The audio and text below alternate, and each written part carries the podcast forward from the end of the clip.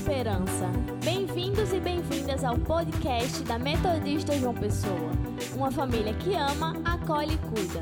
Nos acompanhe nas redes sociais. Arroba Metodista João Pessoa. E a gente recebe aqui no estúdio Tayana Assis, pastora da Igreja Metodista. Tayana, bom dia. Bom dia, Jéssica. É uma alegria estar aqui com vocês hoje. Tayana, é, no dia 8 de março é comemorado o Dia Internacional da Mulher, né? Nós geralmente somos recebidas com flores, com chocolates e muitas homenagens. Sendo que no dia a dia não é bem assim, né? Então, Tayana, como é que você enxerga essa data, o dia 8 de março? É, primeiro, assim, a gente precisa se lembrar, né, do que ocorreu para que essa data é, fosse instaurada né, internacionalmente, que foi a morte daquelas mulheres é, na fábrica Cotton em Nova York, né, reivindicando direitos. Então, o 8 de março ele, ele não é uma data comemorativa. Eu publiquei um texto é, ontem à noite sobre isso. É uma data de luta, é uma data de posicionamento. Né? A gente gosta de receber presente porque aqui ser humano não gosta, mas é importante que a gente não se deixe cooptar né, pelo mercado e por, pelo consumismo que quer ditar para gente que isso virou mais uma data de consumo. Na realidade, 8 de março é uma data de luta. E aí, essa semana eu tenho refletido um pouco sobre algumas coisas, recebi alguns textos e fiquei pensando que o 8 de março é uma data de luta da mulher, mas é, quando ela foi instituída, em 1857, as mulheres negras ainda eram escravas. Então a gente tem temas ainda mais profundos para abordar. Acho que o 8 de março precisa ainda ser ampliado, porque as lutas são maiores, né? Nos Estados Unidos, só em 1866 é que foi abolida a escravatura e no Brasil, então, 1888 é muito tempo ainda depois.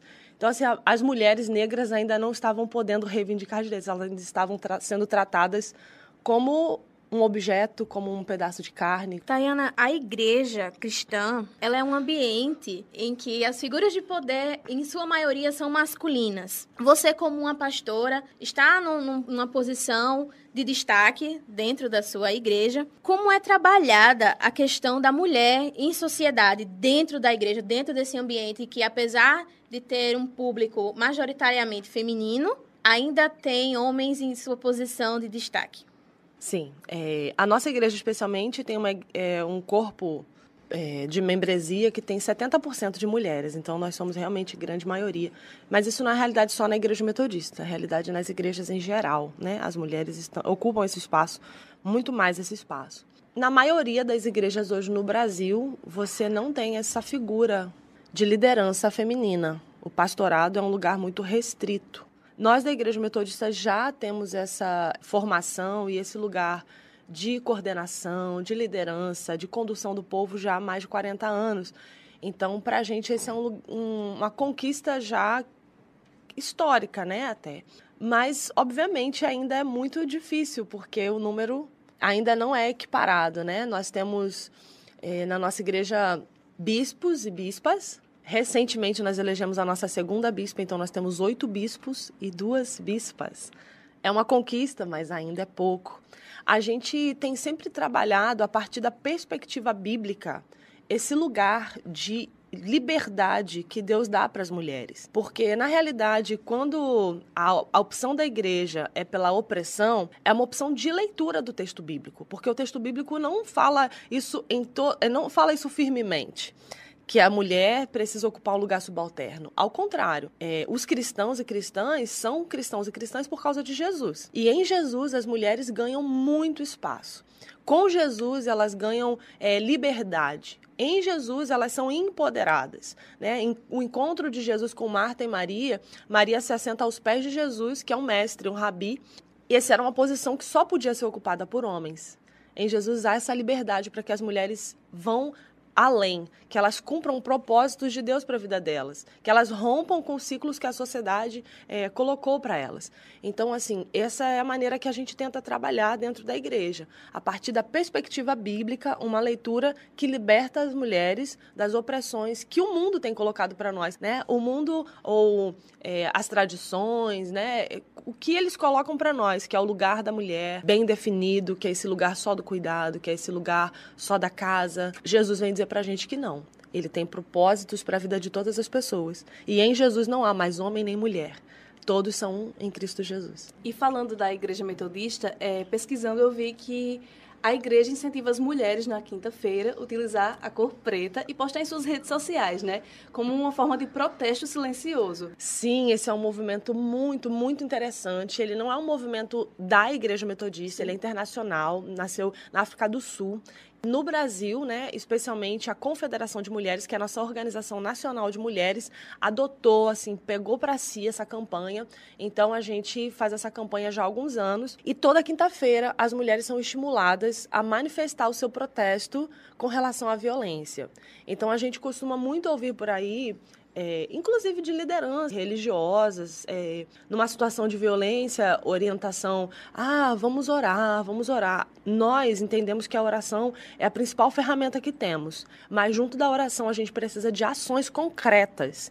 Então, assim, se a gente costuma dizer para as mulheres, né, se o seu marido, é, ou se o seu companheiro, ou se o seu filho, porque as agressões são de vários, né, é, espectros, então se você é violentado dentro de casa e alguém diz para você que você não tem o direito de reivindicar, se você não tem direito de denunciar, denuncia os dois, quem te bateu e quem disse que você não tinha o direito. Porque pra gente, o caminho de Deus é um caminho de cuidado, de amor, de zelo, e nenhuma mulher precisa estar subjugada à violência. Ela não deve estar. Então, a gente mobiliza as mulheres numa, num tempo de reflexão. A gente tem feito essa campanha que não é só né, no mês internacional da mulher, não só no dia 8, mas durante todo o ano. Essa é uma campanha pela vida das mulheres. E essa não é uma uma luta só das mulheres. Os homens da nossa igreja também estão juntos conosco nessa luta. Homens e mulheres que querem é, direitos para todas as pessoas, direitos de vida, de vida plena, de vida abundante. Sobre o Quinta-feira de Preto, sempre no dia 8 de março vocês vão às ruas né, de João Pessoa para protestar. Eu queria saber como é essa ação que vocês fazem nesse dia. Sim, já há alguns anos, se eu não me engano, é o quarto ou quinto ano que a gente está quarta edição, que a gente está saindo às ruas no 8 de março. Quer dizer, esse ano não foi no 8 de março, é em março. É, num protesto silencioso, então a gente se veste, a gente tem uma camiseta da campanha é, que a gente utiliza semanalmente, então a gente se veste com essa roupa. A gente costuma empunhar cartazes, a gente faz algumas denúncias, alguns dados que são importantes, né, do número de violência, é, como se combate, onde procura, quais são os lugares de apoio. A gente faz esses cartazes e a gente faz normalmente um protesto silencioso. Eu tenho pensado que chegou o tempo da gente aumentar o nosso, a nossa voz. Talvez o protesto precise ganhar um pouquinho mais de corpo. E aí, o ano passado, é, a juventude fez algumas intervenções artísticas, sinalizando isso. E esse ano a gente não fez essa ação no dia 8, que foi ontem, né? É um domingo, é, foi um dia de celebração ainda na igreja. Ter feito uma celebração toda voltada para isso, nós estamos agendados para o dia 21 para fazer esse protesto. Então, esse ano a gente pensa que ia fazer uma coisa um pouco maior. A gente vai fazer na praia, no Busto Tamandaré, e sinalizar realmente, sabe? É, quantificar isso para a população, demonstrar os dados, porque às vezes a gente ouve falar um número e ele Sim. parece muito distante, muito irreal. Então a gente quer de alguma forma fazer uma instalação permita que as pessoas possam ser impactadas por essa informação tão forte. Mulheres são violentadas a cada dois minutos, né? A cada sete horas uma mulher é morta. Isso é muito sério. É pior que a epidemia que a gente está com medo que está acontecendo aí mundialmente. Se a gente pensasse nisso como uma epidemia, a gente estaria se cuidando, né? Se, se conscientizando. Então, esse ano vai ser no dia 21, mas a gente já tem feito isso. É um protesto silencioso, mas a gente está querendo que ganhe mais corpo e mais voz. Então... E quem não é membro da, da Igreja Metodista, mas quer participar desse protesto, pode ir? Sempre pode, sempre certo. pode. A gente entende que todo mundo é parceiro, né?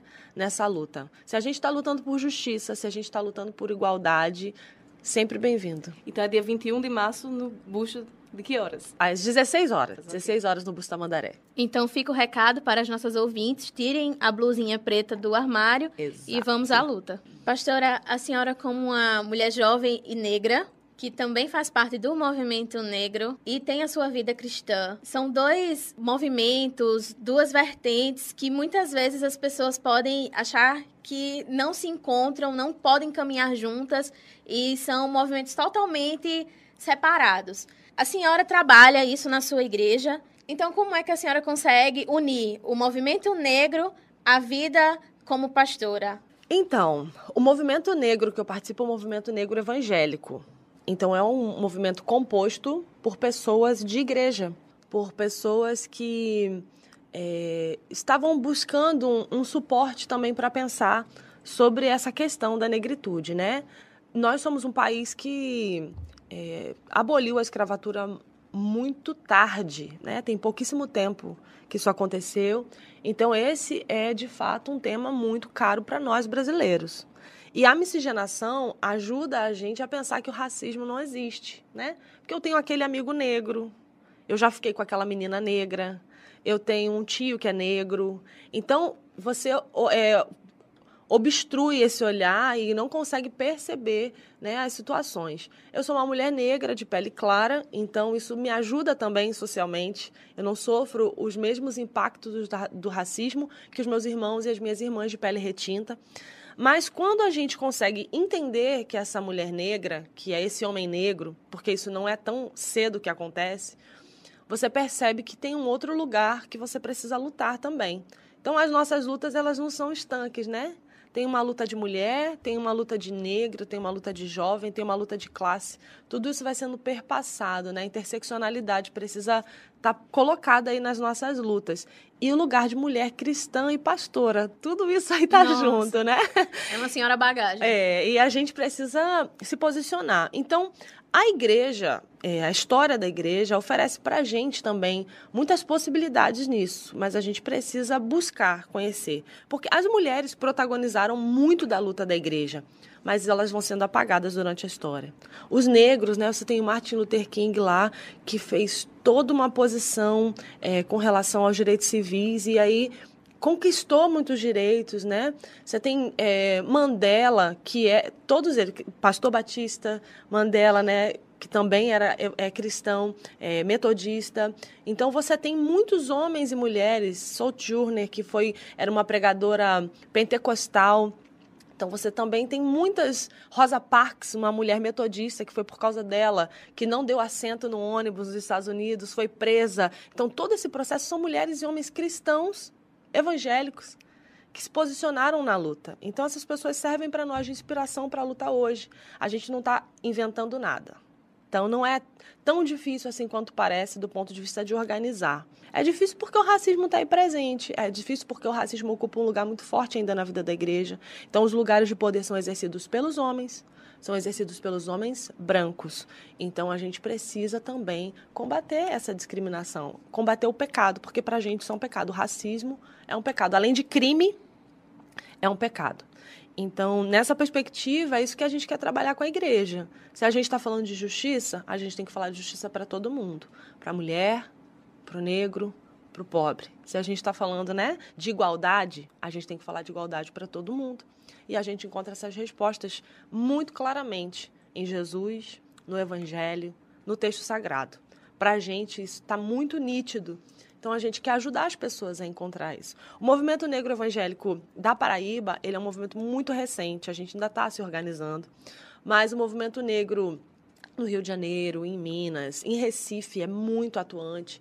Então a gente está tentando se organizar é, nacionalmente para que a gente possa, dentro das igrejas, dentro dos espaços de fé, também trabalhar esses temas que são tão caros. Então, assim, parece muito complicado.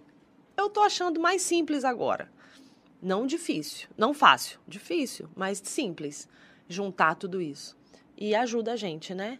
A saber que está caminhando para o lugar certo, caminhando a partir do Evangelho de Jesus. Muito obrigada, Tayana, por sua presença. Foi um prazer bater esse papo com você. Foi muito enriquecedor. E você é sempre bem-vinda aqui ao Espaço Experimental, tá bom? Muito obrigada. Foi uma conversa enriquecedora para todos nós e para os ouvintes. E vamos lembrar às nossas ouvintes que dia 21, todo mundo no Busto Tamandaré vestindo preto. Eu agradeço também por participar com vocês. Foi maravilhoso esse bate-papo. Espero que tenha é, ajudado, né? Estou muito feliz.